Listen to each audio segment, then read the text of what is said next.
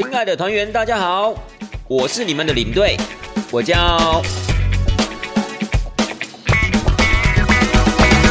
Hello，亲爱的听众朋友们，大家好，我是领队，欢迎回到带团这档事儿。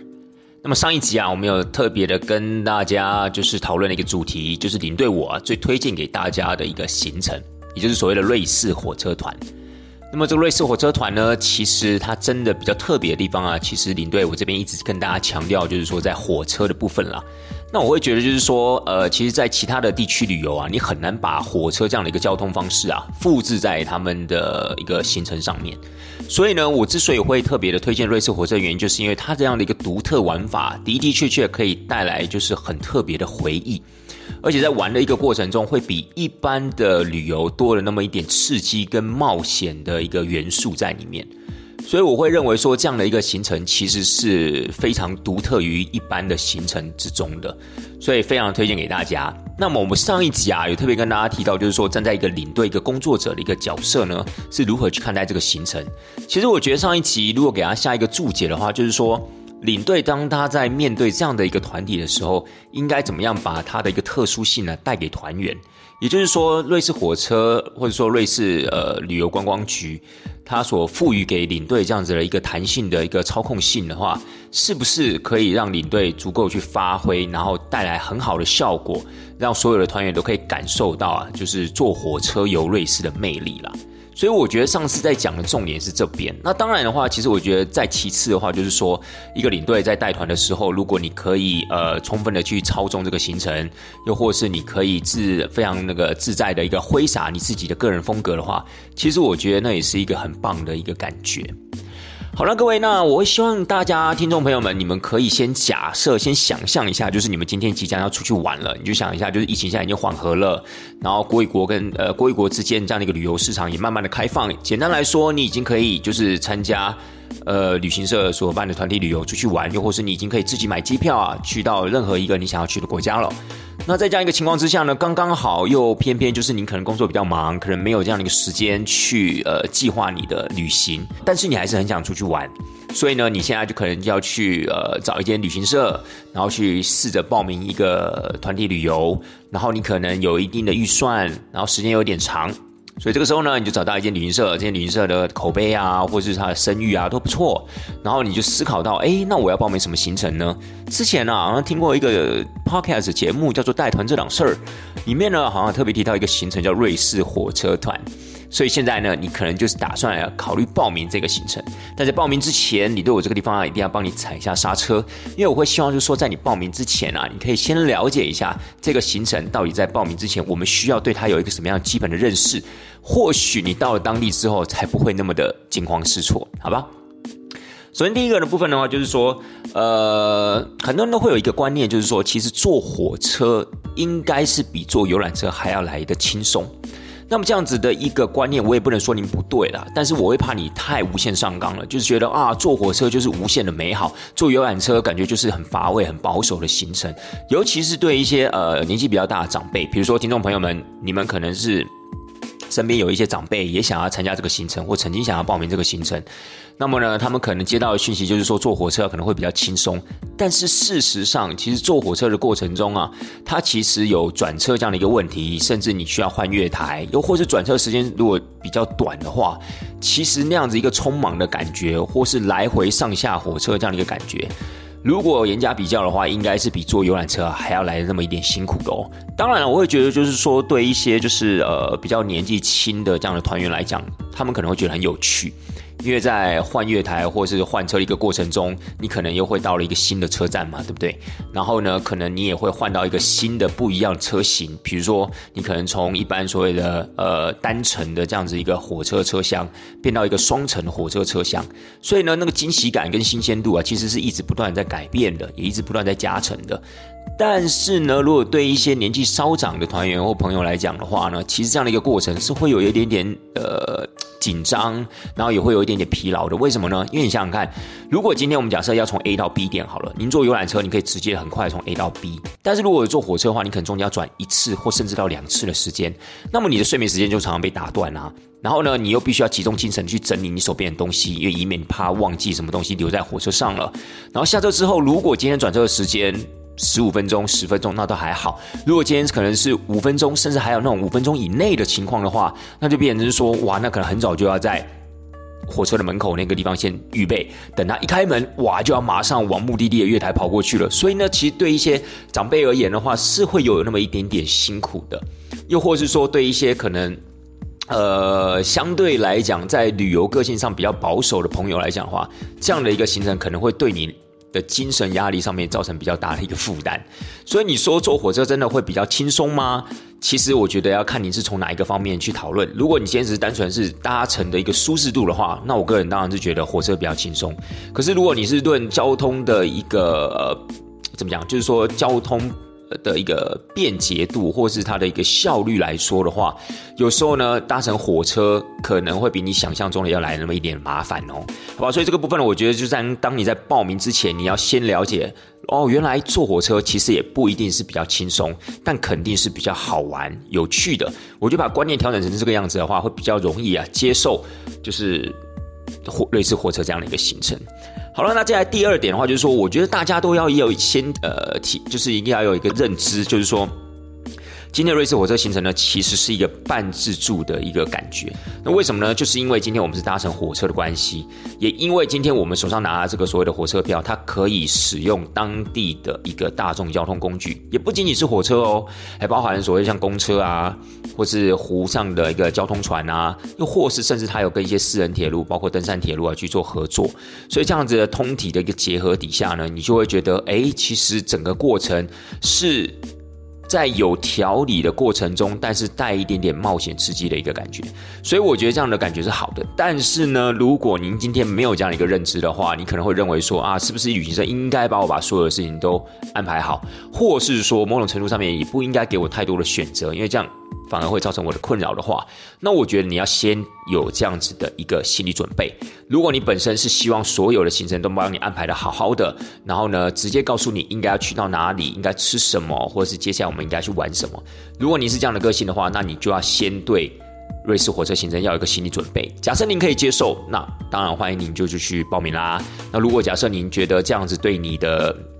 呃，本身的一个旅游的一个价值观有所抵触的话，因为搞不好你出去你就是想要放空嘛，你不想要思考任何的东西，你不要给我太多的选择，你也不要告诉我就是啊，中午可能我要自己去买我自己要吃的东西。好，如果这个部分对你来讲是有抵触你的一个旅游的价值观的话，那么你就要稍微的考虑一下你的这个决定喽。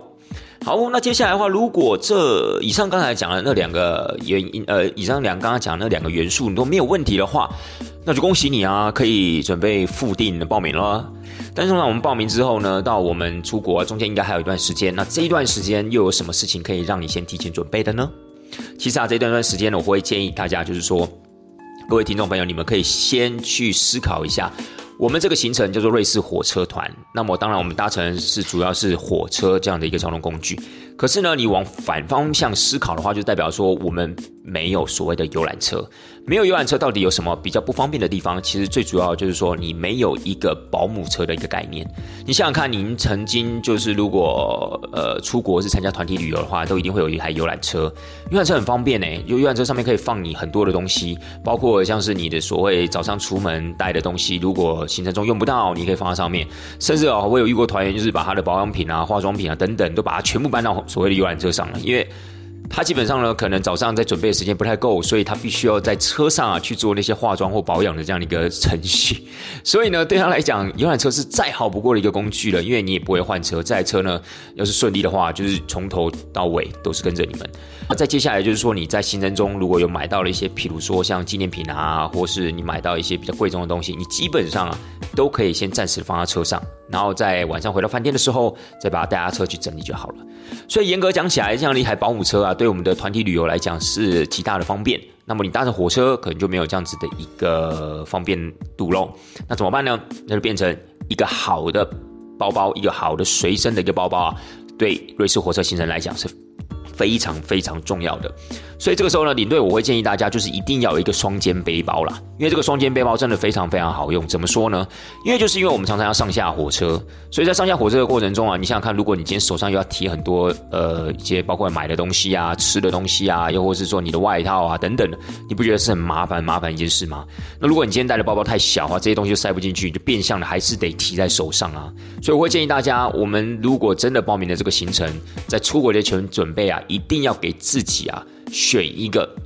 适合的双肩背包，这个背包不能太小，当然你也不要大的很夸张，搞得自己好像是要自助去自助背包客的那种感觉，那倒也不必啦。但是呢，一定要一定一定大的一个容量，为什么？因为你可能呃需要放你的厚外套，因为你要知道我们在瑞士火车团的时候，瑞士有低海拔跟高海拔的地区，那有时候它的一个温差啊，在比如说夏季的时候，甚至有可能到十五甚至二十度，所以呢，可能在高山上你穿上你的厚外套，但是到了山下到平地之后啊，这个厚外套就穿不住啦，所以你就必须要找一个地方让它放，对不对？所以这个时候呢，一个双肩的。大背包啊，其实是很重要的。除了放你的外套，甚至还有雨伞，还有你的水之外呢，包括你在行程中买的东西。尤其有时候，如果你报名这些旅行社，它是午餐的部分是餐食自理的话，有时候你在买中餐、买午餐的过程中，你可能很多东西必须要先暂时放在你的背包里面。这样子，你不管是在路上，接下来不管拍照也好啊，或者说你想要留下什么样一个记录，你的双手都可以空出来，充分的去运用它，这样不是很开心的一件事吗？所以呢，你对我这个地方建议大家，就是说一个双肩的背包的的确确会带给你们在整个瑞士火车行程中很大的方便。那么尽可能千万不要使用登机箱了。如果你今天带这个登机箱只是为了说回来的时候可以多装一点东西带回台湾的话，那 fine 没有问题。但是如果你今天只是要把这样的一个登机箱去当做你。在每天走行程的一个随身包包的概念的话，那你对我这个地方会非常坚决的建议你不要这么做。为什么呢？因为这实在是太不方便了。虽然上下火车没有太大的影响，但是你要想想看，如果你今天在走行程的时候，瑞士跟欧洲国家一样有很多的石板路啊，这个时候你还是要拖着你这样子的一个登机箱到处跑。我的天呐，那不是太辛苦了吗？而且这个登机箱可能拖不到两天，搞不就坏了。所以呢，其他的实用性是很低的。或许呢，它可能可以给你带来很大的优雅，因为你毕竟你可以拖着它、推着它等等的。但事实上，它在整个行程，我们走行程的过程中的实用性，其实是比双肩背包要来的低很多，好不好？所以这个部分呢，要选择一个好的这样子的一个包包，我觉得是非常重要的，好吗？然后接下来的话就是说呢，呃。我个人会认为，它毕竟是一个半自助的行程啦，瑞士呃火车行程。那我会建议大家，如果在出国之前有这样的时间的话，我建议还是稍微的知道一下自己大概去哪一些地方，尤其是针对那些在行程中安排住两个晚上的那些地点啊，一定要特别的稍微的做一下功课。为什么呢？因为通常在这个地方，在整个行程上面的设计，应该都会给你们至少半天左右的自由活动时间。如果假设你先有了一些基本的一些资讯跟概念。年之后呢，相对的，如果当天领队在现场给你做选择的时候，你会比较有方向啊，对不对？又或是说，甚至领队可能都没有办法去找到你想要的东西。而如果你有先提前做功课的话，搞不好你就可以去在自由活动的时间去享受到你想要享受的一个感觉。如果有多余的时间的话，当然我不是叫你查的很清楚啦，毕竟你又不是真的去那个地方自助，你今天毕竟还是参加一个团体旅游。但是我会觉得，就是说，因为相对这个这样的行程啊比较弹性，所以。你稍微的做一下功课，稍微的了解一下当地的状况，或是你可以去查一下，如果是你比较喜欢去做什么样的一个安排，到了当地再跟领队在互相讨论之后，我相信一定会有更适合你的这样的选择出现，好吗？好了，亲爱的大家，那么接下来就是要飞出去喽。其实我现在真的很难想象啊，我现在准备要带着团体飞出去的感觉。我相信大家也是一样的啦。你很难想象，你今天拿了你的护照，里面夹了一个登机证，然后准备要飞出去，就是到了国外去玩的那种感觉。所以其实偶尔做一下这样想象也是挺好的，对不对？好了，Anyway，我们假设我们现在就直接飞出去，要到瑞士喽。那我们到了瑞士之后啊，首先第一件事情就是要跟大家讲，就是说一定要调整你自己的心态，好不好？一定要 open your mind，什么意思呢？就是敞开你的心胸，好好的去接受这样的一个行程，也好好的去利用这个行程呢，去感受这种所谓半自助的一个魅力。因为我觉得半自助，半自助就是代表说，它其实它的前提还是一个团体旅游。团体旅游有一个好处就是说，旅行社基本上会帮你把百分之六十。百分之七十的东西啊，都安排的好好的，并且还加了一个领队给你。有了这个领队，其实整个的感觉就会差很多，因为毕竟你在团体中有一个可以依靠的人，有一个可以给你意见的人，我觉得这是很重要的。然后接下来呢，你其实我觉得就是要去试着让自己有那么一点点冒险的一个精神。就是我觉得当领队啊，在给你选择的时候，其实你不要惊慌失措了。我觉得你反而要去享受这样的一个选择，然后试着跟你旁边的或许原本是不认识的团员，但是跟他慢慢的去。呃，建立一种所谓的互相扶持、互相帮助这样的一个革命情感，然后你们可能互相帮忙去买一些东西吃啊，或者互相提点，哎，东西有没有忘记带，要记得哦。其实我觉得这是一个很棒的一个感觉。我也是觉得瑞士火车团会比一般的游览车行程啊，要更容易凝聚整个团员之间的感情。那这个是一般的行程比较难做到的。所以我觉得心态很重要的原因就是说，第一，你也不能太超过了，你也不能想说，哦，我到了当地，我有了火车票，我就完全不理团体了，我想做什么就做什么，甚至我想坐火车到其他可能行程上面没有安排的点，那么这样子就有一点点超过了，因为这毕竟也是一个团体旅游，也不是所谓的自助行，所以您个人这样的一个自由移动的这样的一个行为，有可能会影响到整个团体的一个操作，所以这个是绝对绝对不。呃，就领队，我个人是绝对绝对不建议也不认同的啦。然后再来的话，就是说，你也不要太保守，就像我刚刚讲的一样，要 open your mind。所以你不要就是说。呃，太担心，比如说你的安全啊，太担心你这样子会不会因为语言的关系，可能吃不到饭啊，可能玩的不尽兴啊，或等等的。其实我觉得，既然参加了这样一个生日，就好玩嘛。那而且你还有一个所谓领队在的一个情况之下，你可以充分去跟他做讨论啊。如果真的有什么问题，都可以跟他做询问，然后试着让自己再年轻一遍那样的感觉。所以这句话呢，其实最主要是有一点点是跟那种呃稍微比较长辈的朋友。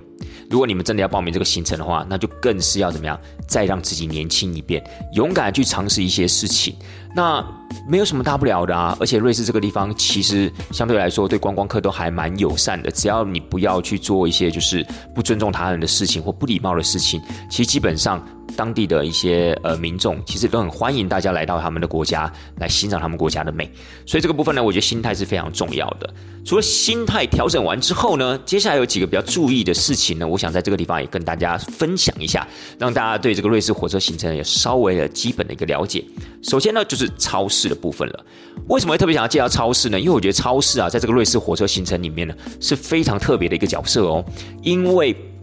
呃，我相信各位听众朋友都有去过欧洲旅游的一个经验，然后你们到了国外，可能当然就很想要去超市。但你有没有觉得有时候啊，参加那种游览车行程，真的要去超市逛一逛，感觉还没有想象中容易，对不对？就可能要跟领队问一下啊，超市在哪里啊？或者说啊，我们有没有机会去超市买什么东西？这些可能都是在参加游览车行程的时候，团员有可能会询问领队的一个部分。但是，如果您参加是瑞士火车行程的话，这个问题你根本就连问都不用问了，因为你每天都要进超市。超市呢，其实就是在你整个瑞士火车行程中一个很好的伙伴，你每天都要去找他，你每天呢都要去拜访他，然后你每天也要从他里面呢带来一些好吃、好喝、好玩的东西，所以它变成是你的一个什么？它变成是你每天的一个精神补给站的一个感觉，就是不仅仅可以补给你的呃生理的需求，也可以补给你精神上的需求，就是你每天都可以逛超市，这是很开心的一件事情啊！而且你可能会问说，为什么我们每天都要逛超市啊？其实最主要原因就是说，在每一个火车站，当你要上车之前，在那个火车站里面，大概都会有建制瑞士几个比较大的连锁超市品牌，所以呢，其实，在上火车之前，你都有机会去买一些呃。不管是小零食也好啊，巧克力也好啊，或喝的饮料也好，如果你有一种尝鲜的精神，如果你有一种想要去体验的那种精神的话，相信超市对你来讲是很棒很棒的一个地方。所以我刚才说为什么要 open your mind，就是不要把那些超市看成只是单纯的一个可以买东西喝、买小东西吃的地方，而是一个你可以去尝鲜的。诶，这个东西没有吃过，感觉可以跟团员们分享，那好吃再买，或这个东西看起来很奇怪，我们就买来吃吃看，就是一个这种尝鲜的心态，会给你在团体中带来很。很大一个乐趣跟期待，所以呢，超市的部分，我觉得在整个瑞士火车行程中啊，是扮演一个关键的角色了。然后在整个瑞士的一个超市的体系里面，其实有主要有两家，也稍微让大家知道一下。一间叫做 Coop C O O P，另外一间呢叫做 Migros M I G R O S。那么两家有什么差别呢？Coop 呢是稍微比较呃卖的东西会稍微比较高单价一点点，然后呢它里面卖的东西大概也都来自世界各地，甚至包括欧洲其他国家。那 Migros 部分呢，它的本身卖的东西会比较廉价一些，然后卖的大部分是瑞士本身生产的产品，所以他们两个本身的定位啊有这样的一个差别。然后还有一个比较明显的部分就是，呃，Coop 有卖有酒含酒精性的饮品。好，比如说啤酒啊等等的，那在 Migros 就没有卖那些含酒精的饮品，所以我觉得这也算他们两个很大的一个差别。那如果你问我他们两个的感觉，如果假设，因为台湾本身也是一个超市王国嘛，也很多不同品牌的连锁的超市，你会如果叫我去比喻比较像台湾的哪两哪两间超市的话，嗯，我个人会认为 Coop 会比较像全联啦，然后如果 Migros 的话，我个人会觉得比较像。可能比较像顶好吧，哦，比较像顶好枪的一个感觉。我觉得啦，就整个风格上面，Cooper 会给人家感觉稍微比较高级一点点，那 Migros 就给感觉比较接地气一点。所以我觉得这是两者的一个差别，好不好？所以这个部分呢，我相信如果团员们有。真的，呃，对不起，团员们，不是在带团，听众朋友们，如果将来真的有要去参加瑞士火车行程的话，我相信刚才可能有建议大家在出发之前要稍微做一下功课。那么这一个部分可能也都一定是你们在做功课的时候啊会查到的资讯哦，就是包括超市的部分。那接下来呢，就是上了火车喽，上了火车其实有一些要注意的事情啦，所以你对我这个地方也希望跟大家报告一下。你说坐火车比较轻松，没错，因为坐火车真的比较好玩，比较有趣，而且火车上的空间呢，相对比较怎么样，比较呃宽敞一点点，跟游览车上面比的话。然后又加上，假设您今天报名的旅行社，他提供给您的是头等舱的座位，哇，那就恭喜您冒掉了。因为呢，这样子的一个感觉，其实真的是一个尊荣的享受。除了满足您的虚荣感之外，真的啦，它跟二等舱比起来啊，也真的是舒适许多。而且相对的，坐头等舱的人呐，比较没有那么多。就像您对我上一集提到的，可能在蛮多的情况之下，大概整个车厢里面，除了你们这一团之外，大概就只剩下几个零星的当地人或其他的外国人，因为一般的当地的瑞士民众还是会搭乘所谓的二等舱，所以这个部分呢，其实我会觉得就是说，当然。呃，旅游过程中如果可以搭火车的话，那是很好玩的。而且呢，瑞士的一个火车，就是因为它安排了很多的景观路线，有很多的一些景观列车这样的一个设计，所以呢，其实，在蛮多的一个火车车厢，它的窗户啊，设计是可以打开的，也就是头手可以伸出车外。各位，你们可以想一下，听众朋友们，你们有多久啊，在坐火车的时候，头手可以伸出车外，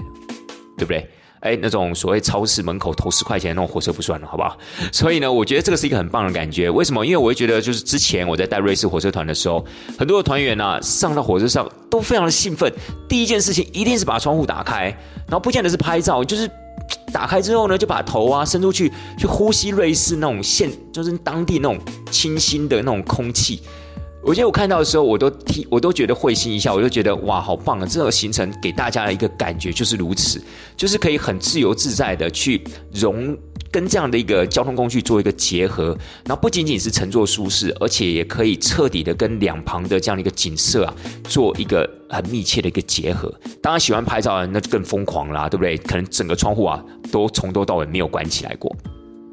但是在火车上面也的的确确有几个需要注意的事情啊，就是领队我这个地方一定要跟大家先呃叮咛一下哦，就是当你们之后要参加这个行程的时候，也不要把坐火车啊想象成是无拘无束的，可以在上面随便做你想要做的事情，其实也不没有了，因为毕竟可能还是有一些当地人也在那台火车上面啊，所以我们还是要尊重他们哦。首先第一个就是开窗户的事情。我们刚刚提到开窗户是很幸福的事，对不对？但是呢，欧洲的人来说，或是瑞士的当地人，其实他们非常不喜欢开窗户，尤其是在海拔比较高、比较冷冽的地区，又或是在冬天的时候，当你把窗户打开，冷风灌进来的时候。欧洲人或瑞士人其实是受不了的，因为你要知道，他们长期习惯了有暖气的这样一个空间，所以他们基本上耐冷度是非常非常低的。所以呢，如果你今天把窗户打开，冷风灌进来，你可能会觉得很舒服，对不对？你可能觉得哇，这个空间好冷冽、好新鲜、好舒服哦。但是可能过了三秒、五秒，就会有人拍拍你的肩膀，请你把窗户关起来，这个样子。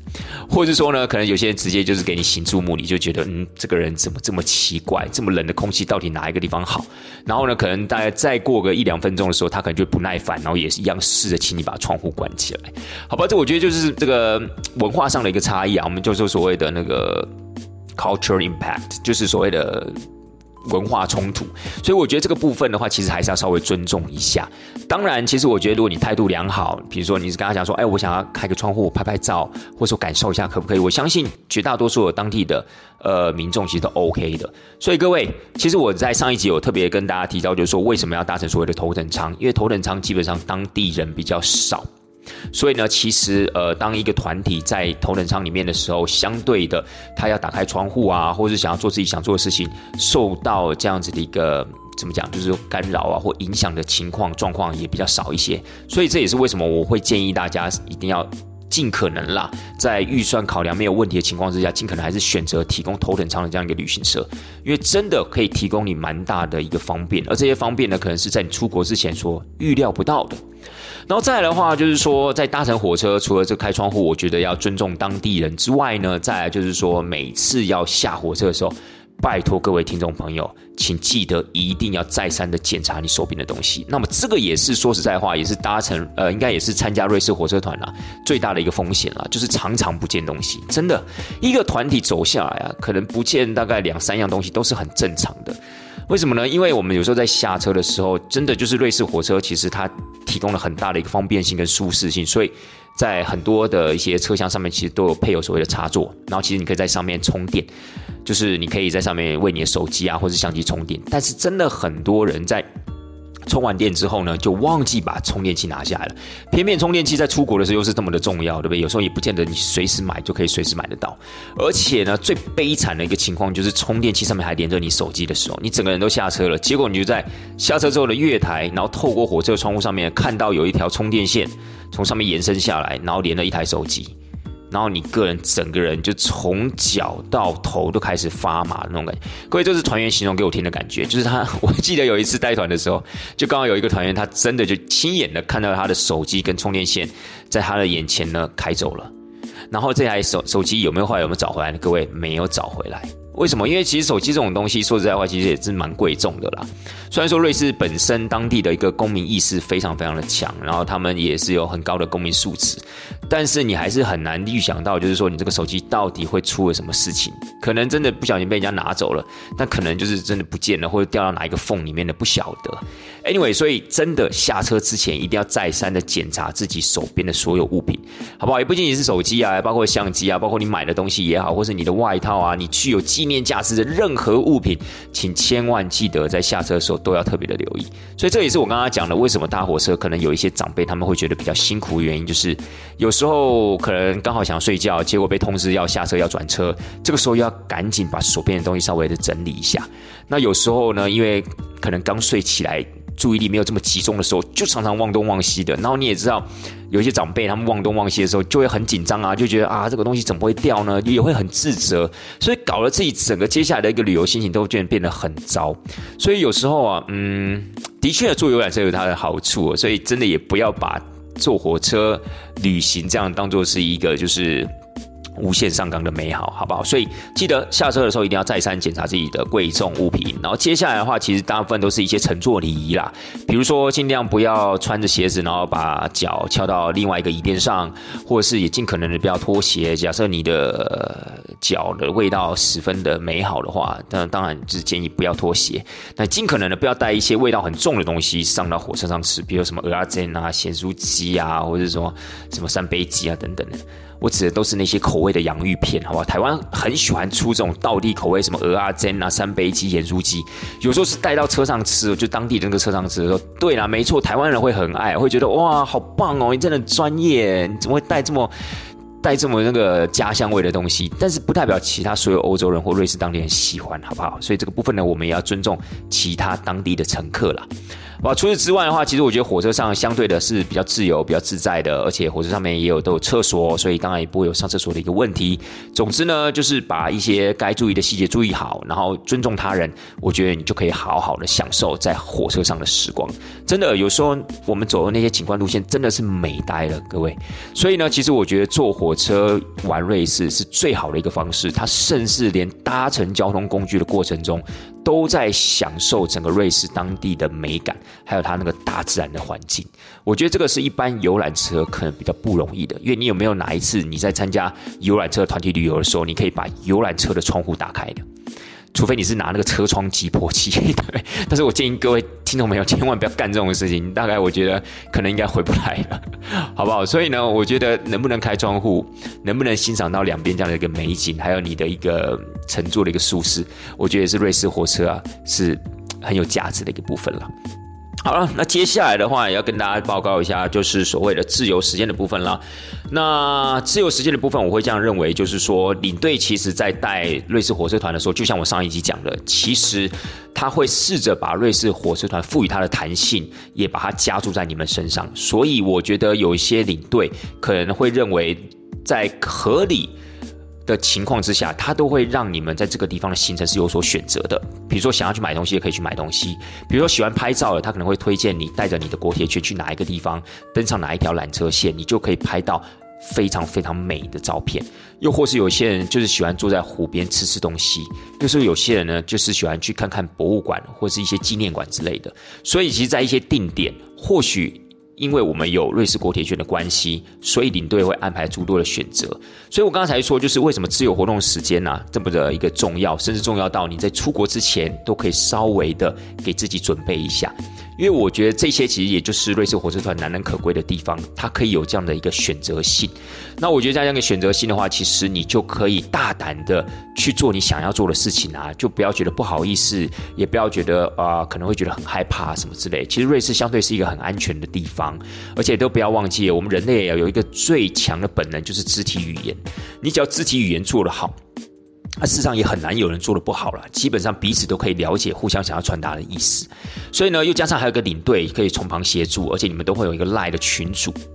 赖的群组里面呢，你们可以互相的联系，互相的去呃发问啊等等的，所以我觉得就是自由活动的时间，真的可以大胆的去做你想要做的事情，甚至如果你在台湾这个地方有了什么新的想法。但是可能业务没有办法第一时间回答你的话，我觉得你都可以把那个想法带着到了当地，跟你的领队好好的讨论。但也不要那么的及时啊，不要说啊，可能今天你到了这个地方，你想要在这个地方做什么，结果你今天早上才跟领队讨论。我觉得你可以在前一天甚至前两天就把你这样的一个想法 idea 跟领队说。我相信每一个领队都会乐于的帮你去解决这样一个问题，因为其实我觉得出来玩，满足每一个人的梦想，不是很快乐的一件事情吗？所以我觉得不要怕说啊，这个部分会不会造成领队的一个困难？如果会造。成他的困难或造成他的困扰的话，他一定会告诉你。比如说，像我之前有个团员告诉我，他想要坐着火车到别的地方。他想要去坐着火车，甚至可不可以到意大利的境内去？我就跟他说，真的没有办法，因为其实我们还是要尊重所有的团员，而且你这样的行为其实会把你暴露到很高的风险底下。那我的责任就是要把你安安全全，应该讲说快快乐乐的带出来，平平安安的带回家嘛。所以我就跟他讲说，这个部分我没有办法沟通，所以我绝对不建议你这么做。但是也是有很多的年轻朋友会跟我讲说，哎，领队，我们在这个地方，我们想要去走那条践行路线，你觉得可以吗？那我会跟他讲说，可以啊，但是你很早就要。起起来哦，因为那条践行路线啊，可能就是要看日出啊，是最棒的。然后我们就可以讨论一下，哎，什么样的一个过程，或者说我们在团体里面所拥有的时间，怎么样对您是最适合的？所以我觉得这都有很大讨论的空间啦。也因为如此，所以我才觉得，就是说，在带瑞士火车团的时候，给我的一个感觉，好像是带了一群朋友出来玩。然后不像是带了一群就是呃就是一般游览车的团员这样子，因为我觉得大家都好像是朋友一样，我们都是可以讨论的，我们都是可以一起开会、一起计划明天我们应该要怎么走，让这个行程更美丽，让这个行程更理想，甚至可以去实现每一个团员他想要去做的事情。所以我觉得这个自由时间，我觉得就一样，还是一个符合 open your mind 这样的一个概念，大胆的去追寻你想要做的事情。然后呢，就是注意安全，然后试着跟领队保持这样子的一个联系。我相信你在瑞士火车团里面会透过这些自然自由活动时间呐，获取到很棒很棒的回忆的，好不好？